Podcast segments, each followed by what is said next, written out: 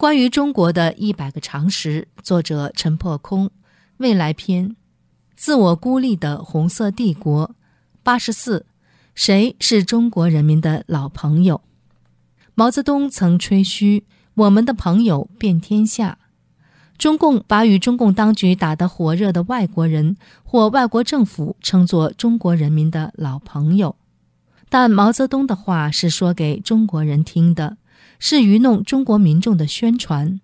其实，那时的红色中国正遭到文明世界的全面封锁，而所谓中国人民的老朋友，先后入选的包括北韩的金日成、柬埔寨的西哈努克、古巴的卡斯特罗、利比亚的卡扎菲、新巴威的穆加贝、苏丹的巴希尔。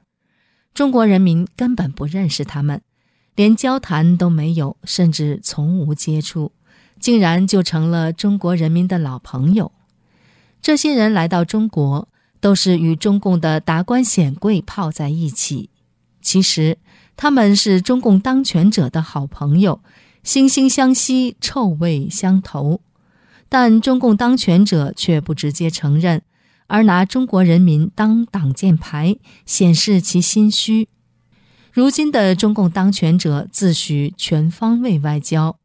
然而，中国周边几乎全是敌对国家，因东海和钓鱼岛之争与日本敌对，因南海之争与越南、菲律宾以及整个东盟敌对，因边界之争与印度为敌。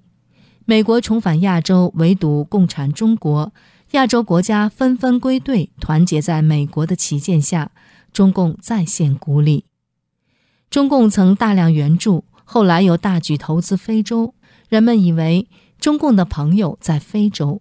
然而，因中国官商只顾捞金，罔顾非洲环境与劳工权益的恶行恶状，日益令非洲人民反感，掀起越来越大的反中声浪。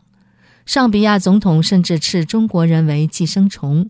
安哥拉、加蓬、乍得等国家纷纷取消中国的石油与矿产开采合同。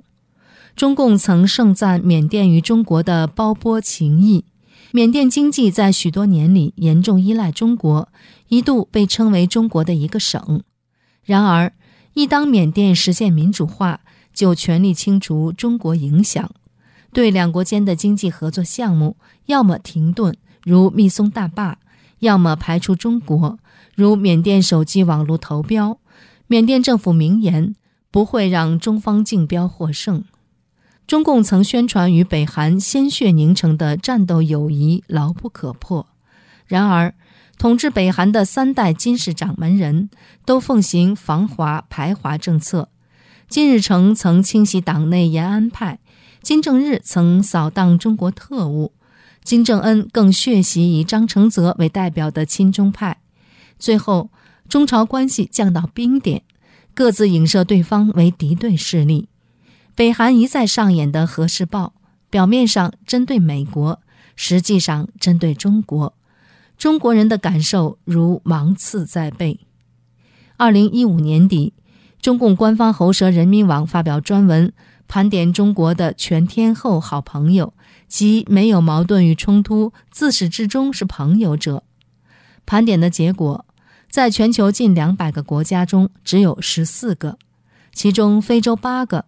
上比亚、坦桑尼亚、纳米比亚、埃及、肯亚、伊索比亚、马里、辛巴威；欧洲三个：塞尔维亚、罗马尼亚、马耳他；中东一个：也门；南美洲一个：巴西；亚洲一个：巴基斯坦。在这份北京全天候好朋友的名单中，并没有俄罗斯，中共最看重的大国关系，正使两国面和心不和；没有韩国。这个一度与中共亲善的唯一东亚国家，却无法消除彼此之间的潜在敌意。没有古巴和委内瑞拉，表明已经转向的这两个南美社会主义国家，已经不在北京的亲善范围。得道多助，失道寡助，死守独裁与腐败价值，奉行对内镇压与对外威胁的中共，沦为地球上的独夫民贼、孤家寡人。